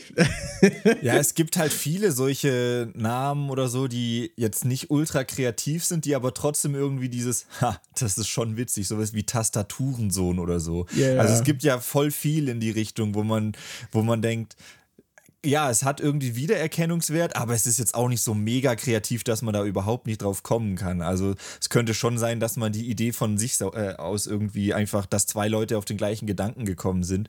Aber ja, ist halt schon äh, ärgerlich.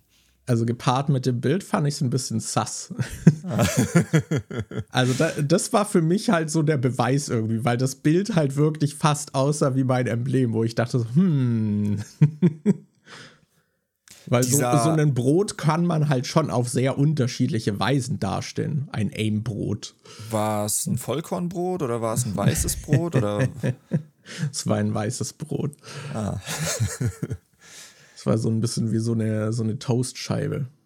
Aber diese, dieser, nicht dieser, dieser bessere Toast, weißt du? Also, wo du schon wirklich so ein Brotleib kaufst und dir dann so Toastscheiben runterschneidest. Also ein bisschen fluffiger.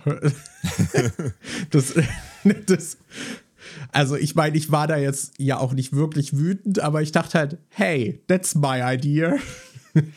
Diese, dieser. Und, and you made a career out of it. Warte, ich glaube, der hat auch mittlerweile ordentlich Abos. Der hat 630.000 Abos. Schweinerei. Ja, ja, der gute Aimbrot. Krass, der macht immer noch Call of Duty Content. Stell dir einfach vor, du machst seit, keine Ahnung, wie lange macht der Videos? Seit zehn Jahren Call of Duty Videos. Stell dir vor, in, ich weiß nicht, ob der von Anfang an Aimbrot hieß. Stell dir vor, der hatte anfangs einen anderen Namen und hat dann noch irgendwie äh, ein Video online, wo er gerade Call of Duty spielt und dann begegnet er dir, wie ja, genau. Aimbrot heißt. Und das, das heißt, der Moment, wo äh, der Funken übergesprungen ist, ist sogar noch auf Video festgehalten bei ihm. Das wäre witzig. Ach ja. Ja, ich meine, es gibt manchmal schon so Sachen, wo man denkt so, ah ja, da hat sich die Person gerade schon bei mir irgendwie inspirieren lassen. Aber ist ja auch nicht unbedingt schlimm. Ja. Ich finde es immer witzig bei so Online-Spielen, wo du dann die Namen von anderen Leuten siehst und dann ich, ich, weil theoretisch kann es ja immer passieren, dass du gegen jemanden spielst, den du kennst, weil ich, spiel, wir spielen ja zum Beispiel beide richtig viel Snap und wir gucken auch so ein paar nee, Snap-Creator, die man irgendwie kennt. Und ich denke mir jedes Mal, ach, das wäre schon irgendwie witzig, wenn man mal gegen so einen spielt. Äh, Gerade so, äh, ich schaue ja sehr viel Regis. Ich habe vorhin erst ein Video von Regis geguckt. Ähm, und dann denke ich so, ah, das wäre eigentlich schon witzig, wenn man mal gegen den spielt. Und es ist auch jedes Mal so, dass wenn man unter ein Re äh, Video von Regis guckt, äh, kommentieren da dann auch Leute, gegen die er im, äh, gespielt hat, weil die meisten Snap-Spieler da in dem Bereich ihn dann auch irgendwie kennen und dann merken die, oh, ich habe gerade gegen den gespielt, vielleicht lande ich im nächsten Video. Dann hast du immer Leute, die gegen den gespielt haben, in den Kommentaren drin. Ja, ich glaube, gerade wenn du zum Beispiel jetzt bei Snap dann in Infinite rumgurkst, ist es halt auch nicht so unwahrscheinlich. Weil da ja, spielen die dann ja auch oft immer wieder gegen die gleichen Leute. Ich glaube, das Problem ist da bei uns eher die Zeitzone, dass äh, die halt mhm. in Amerika wahrscheinlich zu anderen Zeiten spielen als gut bei dir nicht, wenn du die ganze ja, Nacht sowieso wach bist. ich glaube, ich habe einmal gegen ich habe einmal gegen diesen Alex Coxia oder wie der heißt gespielt. Ah. Der heißt ja, der heißt ja in Snap irgendwie Octavarium oder so und ich glaube gegen den habe ich mal gespielt. Okay. Aber ich Aber theoretisch kannst gecheckt. du in Snap halt auch jeden Namen nehmen, ne? Du kannst den doch auch einfach ändern. Hm. Das könnte auch sein. Ich, ich weiß nicht, wie. Ob doch, doch, ich glaube, du kannst den einfach ändern und quasi Aber jeden Namen benutzen. Gibt es da nicht irgendwie so einen Doppelungsschutz, dass dann nicht irgendwie gesagt wird, den Namen gibt es schon? Nee, ich glaube nicht bei Snap. Ah, Weil ich habe auch, als es damals Moment, diesen, ich gegen den gespielt habe. Ja, wer weiß. Also kann natürlich schon sein, dass es der richtige war. Ähm, aber ich weiß noch, damals äh, kam noch dieser, dass man sich äh, den Stein kaufen konnte als Profilbild. Ja. Und dann haben sich voll viele Dwayne The Rock Johnson genannt. Oder einfach so Dwayne Johnson und dann den äh, Rock einfach als Bild und so. Das, äh, da dachte ich so beim ersten Mal so, was? Als ob die Person den Snap-Account dafür geplant hat, dass sie diesen, dieses Bild dann nimmt. Und dann habe ich aber mehrere damit gesehen, irgendwie, die dann auch so leichte Variationen hatten und so. Man kann den Namen, glaube ich, relativ einfach ändern. Schade. Aber damit haben wir auch unsere wöchentliche Dose Snap wieder in den Podcast mit eingebaut. ja. Boah, ich habe noch ein Thema, wo ich gern, äh, äh also zum einen würde es mich interessieren, ob du das mitbekommen hast. Zum anderen, was du denkst, wie diese Geschichte weitergehen wird. Okay. Hast du das mit dieser neuen Nintendo Switch Cartridge mitbekommen, die jetzt ra äh, bald rauskommt, die man sich bestellen kann, die so Diese Flashcard oder so? Ja, ja, genau. Für den äh, Nintendo DS und 3DS und so gab es ja immer diese, ähm, ich weiß gerade nicht mehr, wie sie heißen, äh, da, diese A4-Cards oder so, wo du quasi eine Micro-SD-Karte reinstecken kannst und dann konntest du da DS-Spiele, die man runtergeladen hat im Internet oder so, oder äh, die sich man Sicherheitskopien auf der Festplatte von seinen Originalen erstellt. Ja, dann da konntest du auf jeden Fall auf die MicroSD-Karte mehrere Spiele draufpacken, packst die MicroSD-Karte in diese Karte rein und die passt dann halt in dein DS und dann konntest du die ganzen Spiele von der einen Karte aus spielen.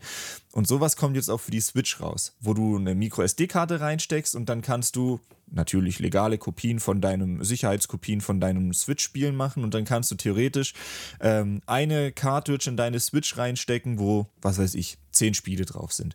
Mhm. Äh, und da hatte ich mir halt ein Video angeguckt, wo der äh, einer erklärt hat, wie das funktioniert und wie du dann zwischen den Spielen hin und her switcht und so. Und Haha, ähm, switcht.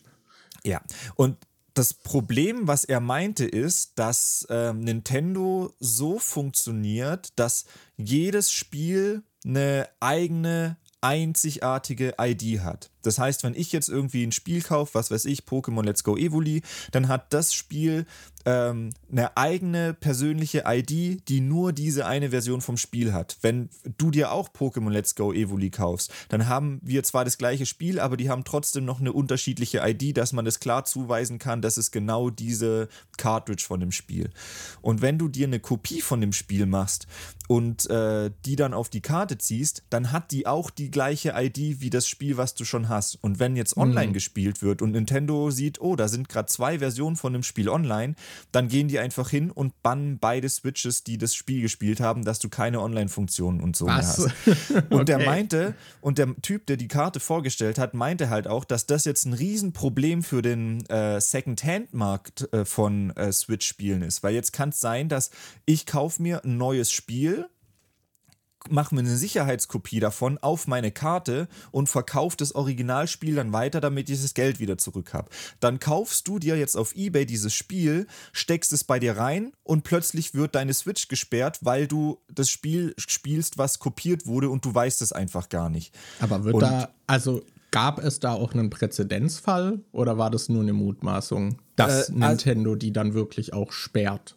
Also, dass das in Zukunft so ist, ist eine Mutmaßung, aber es ist wohl bisher schon vorgekommen. Du konntest ja auch irgendwie so eine Switch Homebrew-Dingens machen, dass du da, äh, also es wär, war, ist ja bisher auch schon möglich gewesen, dass du heruntergeladene Spiele auf der Switch spielst. Und wenn du da mit äh, so einem heruntergeladenen äh, geladenen Spiel irgendwie online spielst, ist es auch schon vorgekommen, dass deine Switch dann irgendwie von den Online-Funktionen gesperrt wird. Deshalb äh, mhm. äh, heißt es ja auch, dass man dieses Homebrew-Zeug nur machen soll, wenn man sich sicher ist, okay, das ist jetzt meine zweite zweite Switch, die benutze ich eh nur für sowas dann.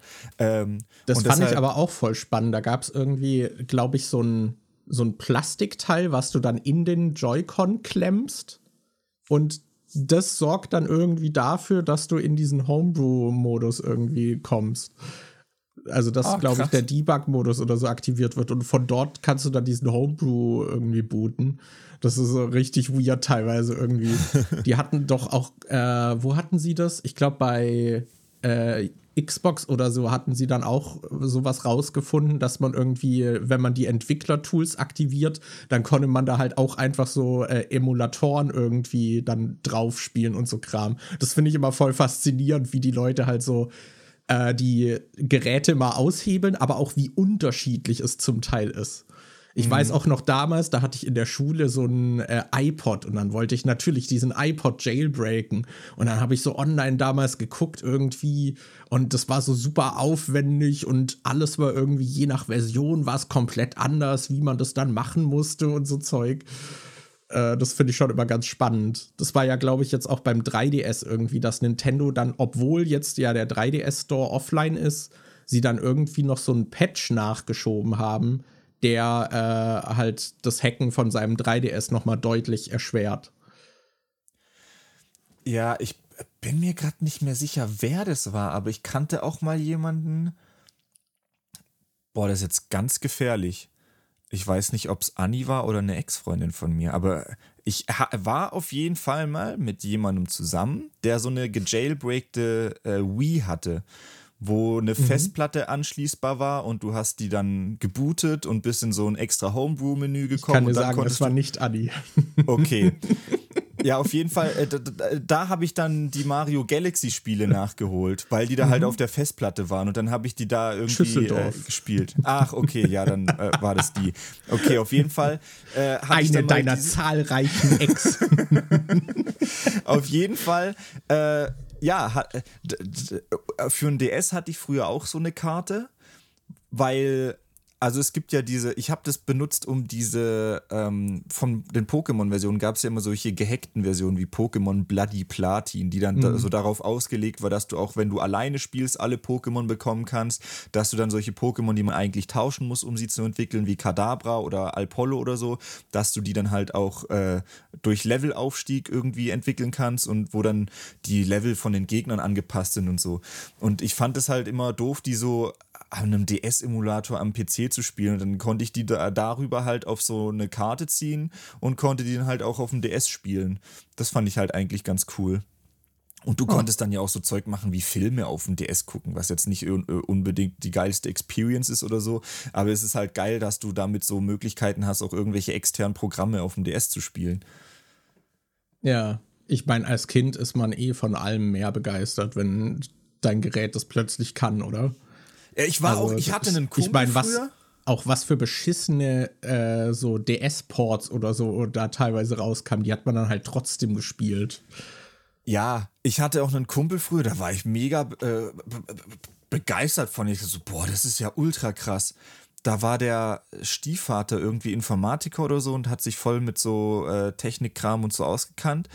Und der hatte irgendwie eine Xbox, der die an eine Festplatte angeschlossen hatte und der konnte Spiele in die Xbox reinlegen, konnte dann äh, quasi kopieren drücken und dann hast du irgendwie ein, zwei Stunden gewartet und dann konntest du das Spiel einfach ohne die Disk spielen. Und der ist dann halt oft irgendwie zu einer Videothek oder so gegangen, hat sich Xbox-Spiele ausgeliehen für einen Tag und hat die dann halt einfach auf die Xbox kopiert und konnte die dann spielen, als hätte der die gekauft.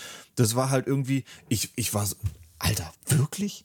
Weißt, das war so zu der Zeit, wo man noch irgendwie Taschengeld gekriegt hat und dann irgendwann mal 60 Euro zusammen hatte und sich dann ein PlayStation 2 Spiel oder sowas kaufen konnte. Und der geht hin und leiht sich für 2 Euro ein Xbox-Spiel aus und hat es dann einfach immer. Daniel, was so meinst du, wie ich mir, wie ich mir Spiele damals als ähm, PC-Spieler geholt habe? Ich habe immer einfach am Release-Tag oder einen Tag später auf Ebay geguckt. Da haben die Leute dann weil man halt noch nicht die Online-Aktivierung wie Steam hatte oder so, dass man dann halt einen Key hat. Die haben halt das Spiel gekauft, haben sich direkt gebrannt und dann halt verkauft für ein bisschen weniger. Und dann konnte ich mir da halt Spiele dann für, keine Ahnung, statt damals waren Vollpreistitel noch 40 Euro, äh, für 30 oder 25 kaufen. Dann habe ich immer so auf eBay geguckt, so, oder so, ah ja, war wieder Release-Tag, die haben sich bestimmt das jetzt alle wieder gebrannt und jetzt äh, hauen sie es auf Ebay drauf. Und dann konnte ich mir da dann halt die Originalspiele kaufen. Ich weiß noch, war das, war das, ähm, ähm, wie heißt äh, Schlacht um Mittelerde 2, wo wir eine Disc hatten auf den LAN-Partys und das, äh, es gab doch so ein Spiel, da musstest du nur, um es zu starten, ja, die Disc ja. drin haben. Und dann hatten wir eine Disc, die Leute haben sich installiert, der erste hat es angemacht, hatte die Disc drin und sobald das Spiel gestartet war, hatte die Disc rausgelassen und an den nächsten gegeben, damit der das Spiel starten konnte. Und dann haben mit einer Disc alle Leute das Spiel installiert und gestartet und wir konnten auf der LAN-Party dann irgendwie zu acht miteinander spielen oder so mit einer Disc. Das war halt so wild damals. ja, ja, das waren, das waren Zeiten. Äh, du wolltest aber, glaube ich, eigentlich zu dieser Flashcard oder was das ist, äh, noch was sagen.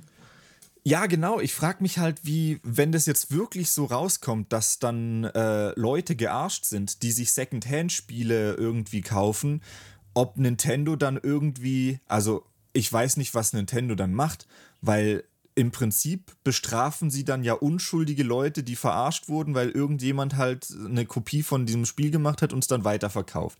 Und ich frage mich, was Nintendo da macht, ob die dann einfach sagen, ja, dann habt ihr halt Pech gehabt oder ob sie dann quasi nachlockern und es somit leichter machen, raubkopierte Versionen zu benutzen. Hm. Weil ich finde, es ist so eine Situation, wo ich mir echt nicht vorstellen kann, wie Nintendo das löst. Weil für gewöhnlich sind Nintendo ja die, die da eher strenger vorgehen und mit dem Anwalt kommen und alles Mögliche. Ähm, aber das ist ja jetzt eine, wirklich eine Situation, wo unschuldige Leute einfach dann von der Switch gebannt werden können. Ja, auf jeden Fall. Das, also wenn das wirklich so durchgezogen wird, könnte das natürlich vorkommen.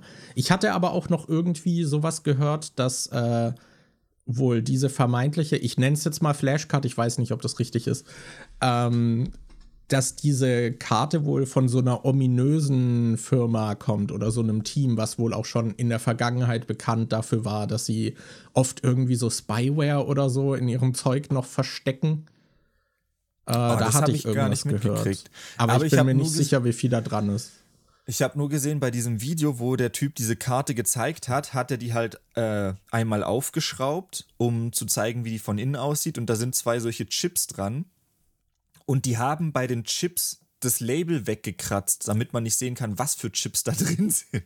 Das okay. fand ich irgendwie witzig. Damit man es nicht halt, nachbauen kann einfach. Ja, aber er meinte, dass das eigentlich dumm ist, weil Leute, die sich mit der Thematik auskennen und die sowieso so Zeug aufbauen und wissen eh, Platinen eh, schrauben und so, die wissen dann sowieso, welche das sind und können sich das dann nachbauen und so. Und dass er halt auch sofort wusste, was das für welche sind und das nichts gebracht hat, das wegzukratzen. Und er meinte halt auch, was eine weitere Gefahr ist, ist, dass dadurch jetzt äh, Bootlegs halt wasch, äh, äh, leichter gemacht werden können. Dass wenn andere Leute auch wissen, okay, da sind die und die Chips drin, dann kaufen die sich die Chips.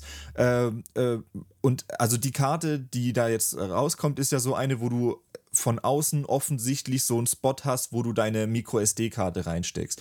Und der meinte, dass es jetzt aber auch möglich ist, dass Leute halt äh, einfach so ein Original-Cartridge nachbauen und es dann aussieht wie ein echtes Cartridge, mhm. aber in Wirklichkeit ist es halt dieses nachgemachte Ding mit diesen zwei Chips drin und dass das äh, Spiel dann halt zum Beispiel fest installiert ist. Und dann können die halt Spiele verkaufen, die aussehen wie Originalspiele, aber eigentlich sind es welche, die sie halt billiger zu Hause einfach massenproduziert haben und dann haben die halt mehrere Stücke gemacht, wo dann die Spiele drauf sind oder so. Das, das heißt, Problem du hast du ja zum Beispiel auch beim Game Boy. Also original Game Boy-Spiele kaufen ist teilweise wohl mittlerweile echt tricky, weil die teilweise halt extrem viel wert sind, dann aber oft auch noch Fälschungen sind. Gerade wenn du dann halt online irgendwie guckst bei eBay oder so, sind die Fotos wahrscheinlich noch vorteilhaft. Oder es sind nicht mal die richtigen Fotos. Das ist, ja, ich weiß auch damals noch, äh, als ich Yu-Gi-Oh! Karten gesammelt habe. Und dann dachte ich so, ah, könnte ich vielleicht doch mal irgendwie bei eBay gucken.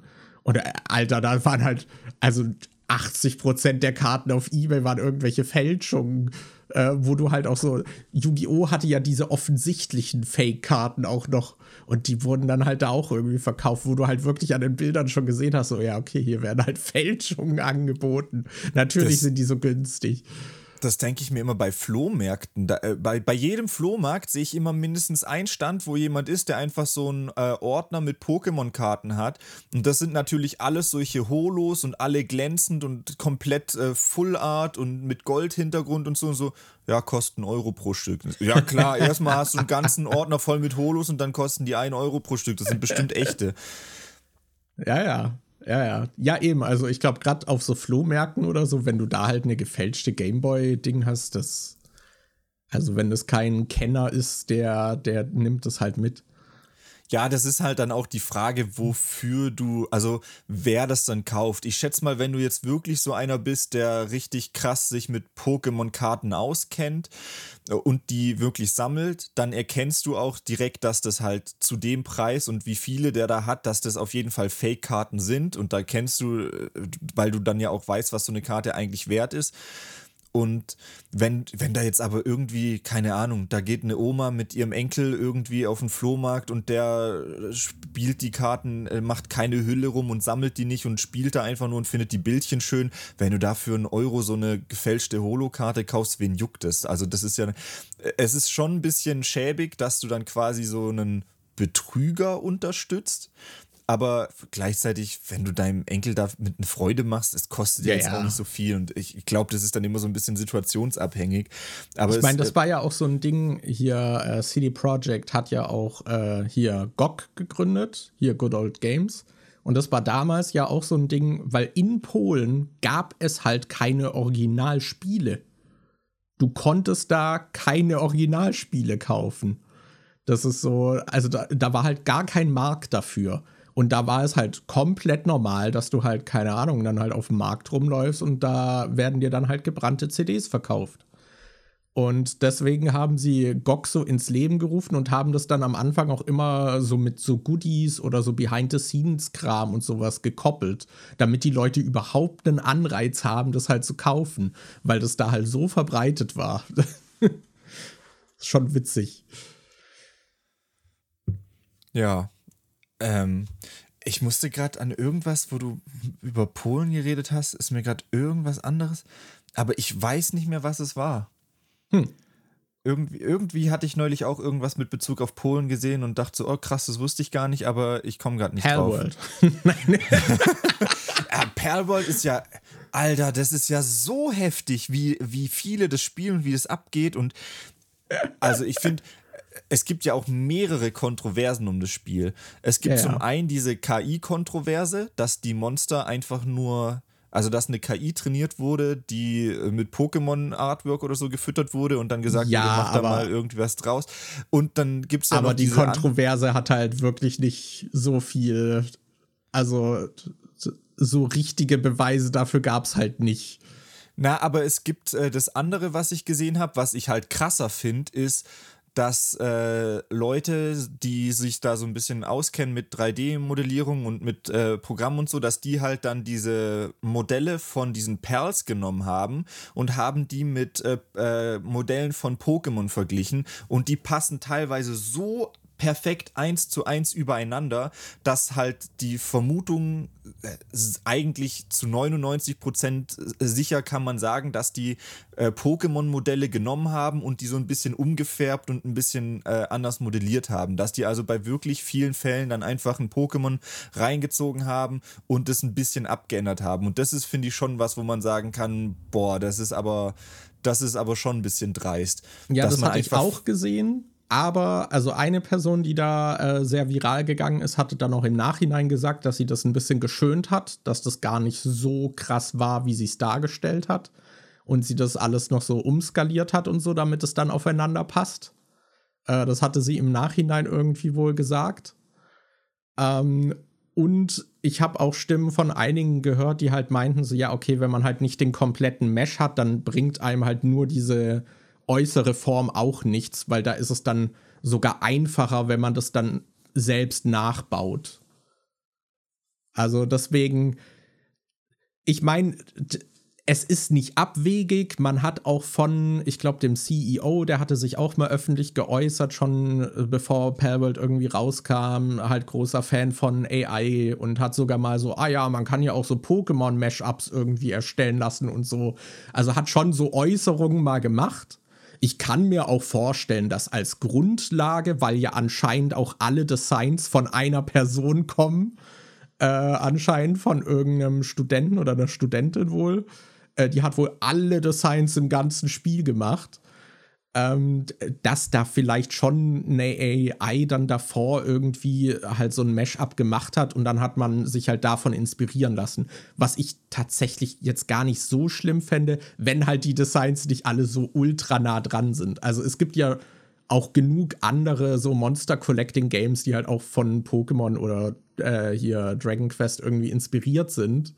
Äh, die haben dann aber wirklich eigene Designs oder einen eigenen Stil. Und hier hast du halt wirklich so diesen sehr simplen, leichte Form 3D-Stil, der halt auch aussieht wie Pokémon. Und du hast halt bei fast jedem Pal hast du halt wirklich so direkt einen Gegenpart von Pokémon, was als Inspiration wahrscheinlich gedient hat, so im Kopf. Also es ist schon mhm. sehr nah dran, aber ich würde halt sagen, es ist halt eher so, so Bootleg.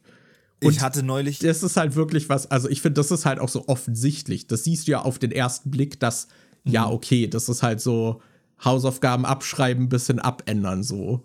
Das, aber es ist halt gut genug abgeändert, damit da wahrscheinlich halt keine rechtliche Grundlage für irgendwas ist.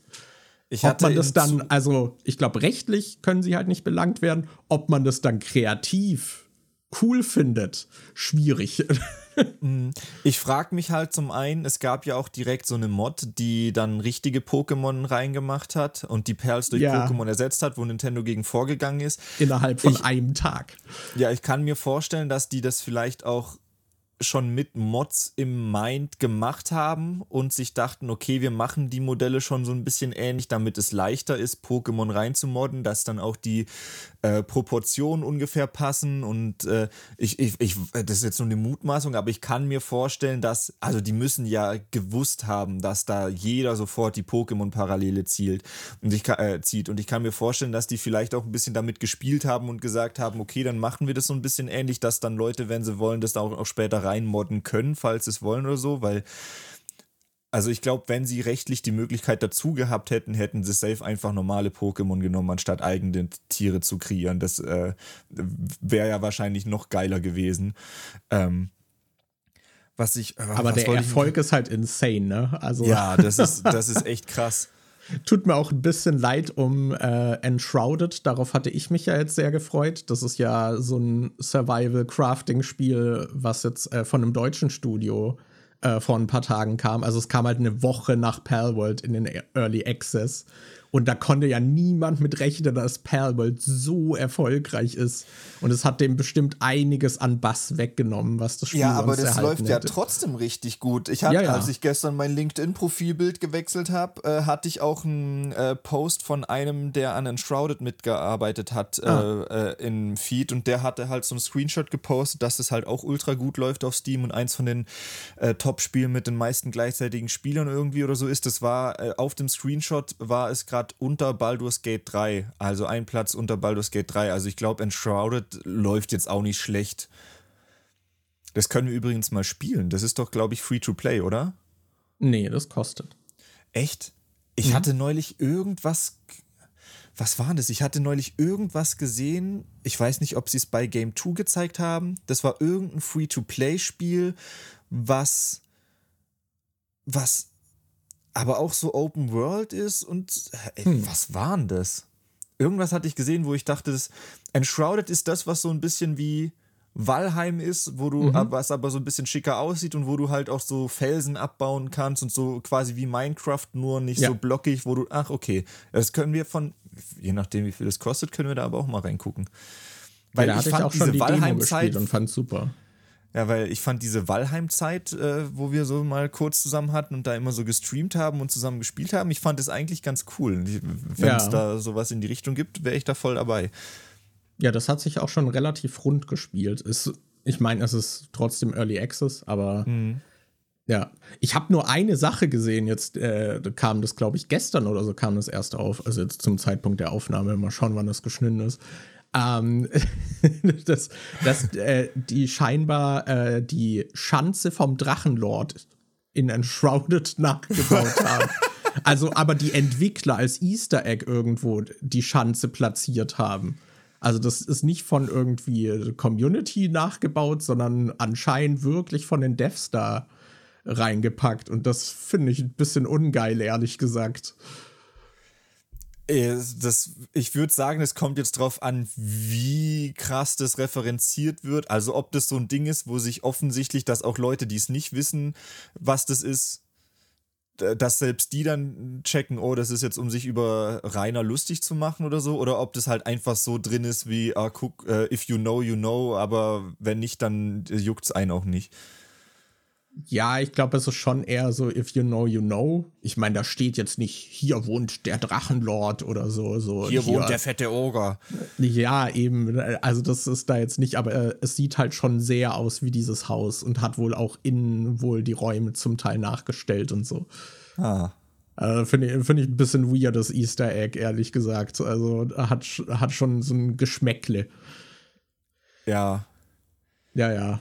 Das war, ey, da, also können, wir, können wir die Sache um den Drachenlord einfach irgendwann mal ruhen lassen? Holy shit.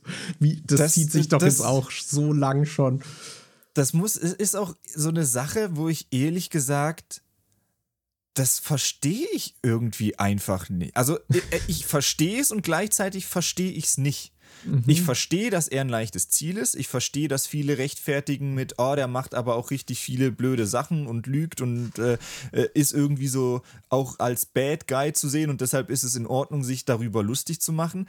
Aber in meiner Gedankenwelt, ich, ich gucke mir das dauernd an und denke mir, das ist doch nichts anderes als gezieltes Massenmobbing, was aus irgendeinem Grund von einem großen Teil der Gesellschaft als okay angesehen wird. Ja. Und das will mir nicht in den Kopf rein, warum so viele Leute meinen, es wäre okay, jemanden, der äh, nachweislich einen geringeren IQ hat, warum es anscheinend in Ordnung ist, jemanden so krass öffentlich zu mobben das, das will mir einfach auch moralisch nicht in den Kopf rein. Auch diese also, Erdbärchenaktion und wie oft der von, wie viele auf den einfach losgehen, das verstehe ich nicht. Für mich ist das trotzdem einfach Mobbing und ich würde das einfach nicht machen wollen. Vor allem, wie viele Jahre ist das jetzt schon? Also, ja. dass die immer noch so am Start sind, finde ich halt so absurd. Also, ja, dass man halt, ich weiß nicht, ich glaube, da hat man sich halt sehr gut zurechtgelegt, äh, dass man diese Person hassen kann und irgendwie hat man da so eine Obsession aufgebaut und das wird dann ja auch innerhalb dieser, dieser Kreise halt auch so be bestärkt, weil das halt alle machen. Und klar, das ist alles nur ironisch und lustig gemeint und wir machen ja nur Witze, aber man sieht ja, was das auch für Folgen hat. Also, äh, dass dann wirklich die Leute da, keine Ahnung, sich vor diesem Haus treffen und alles Mögliche so holy shit. Und ich finde auch, also ich muss auch sagen, ich finde so diese Shoyoka-Situation, es gibt schon so ein paar Parallelen jetzt dass die so das neue Ziel ist, wo sich auch so eine Gruppe bildet. Es gibt teilweise so Commentary-YouTuber, die jetzt nur durch diese Shoyoka-Sache groß wurde, äh, groß wurden und so. Und da, da hört man jetzt halt auch von jeder Seite so, ja, sie hat es aber auch verdient und so. Also das Ausmaß hat halt niemand verdient. Also come on.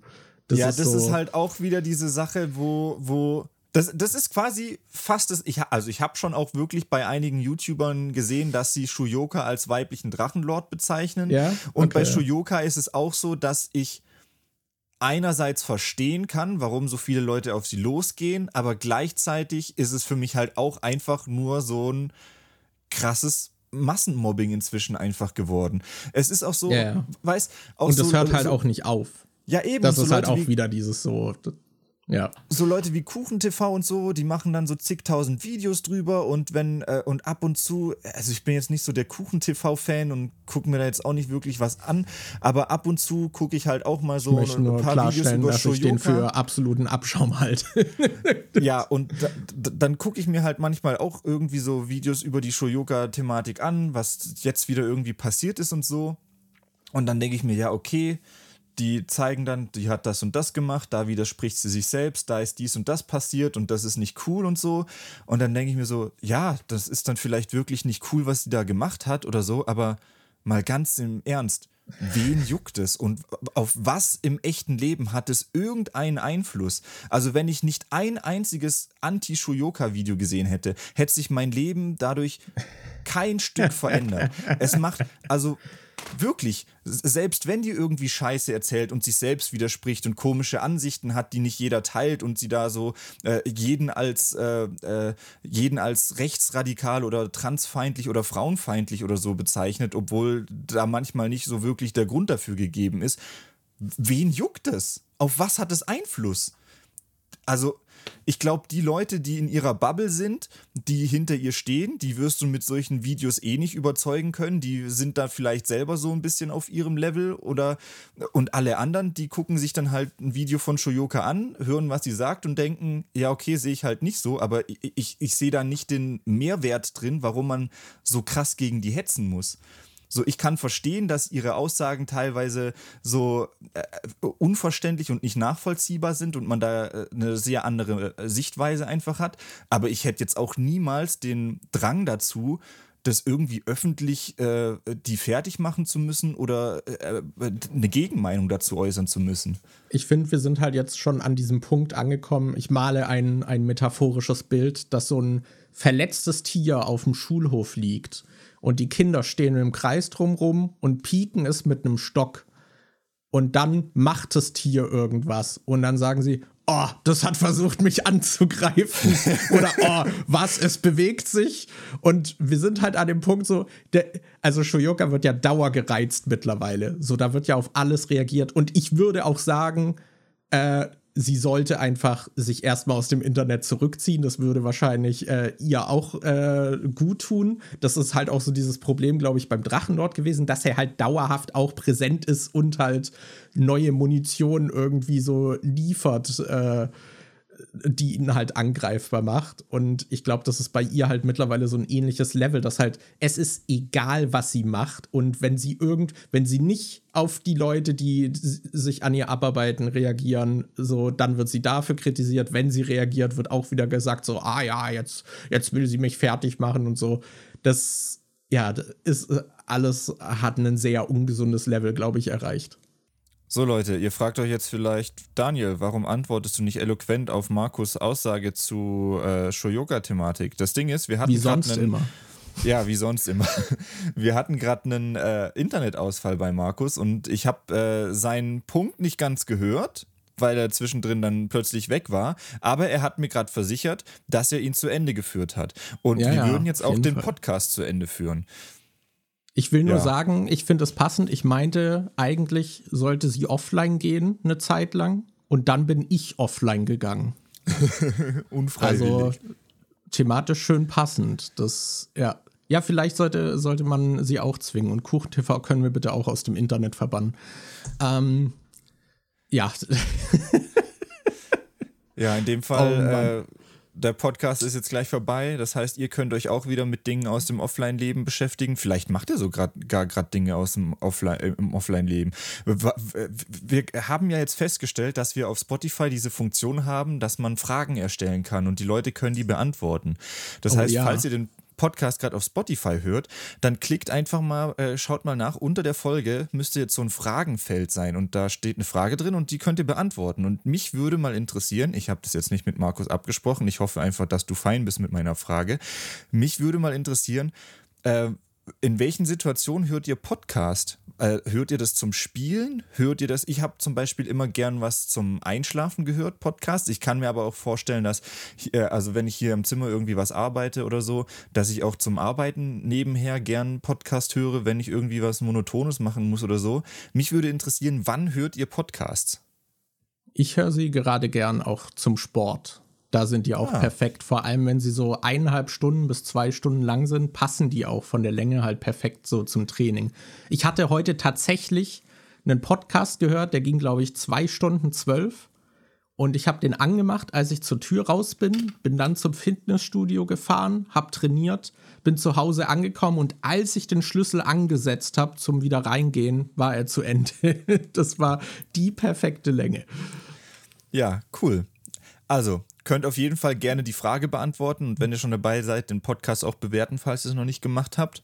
Ja, das wäre sehr uns, ordentlich von euch. Stabil. Ja, und dann hören wir uns hoffentlich auch beim nächsten Mal wieder. Also bis dahin, tschüss und auf Wiederhören. Ciao.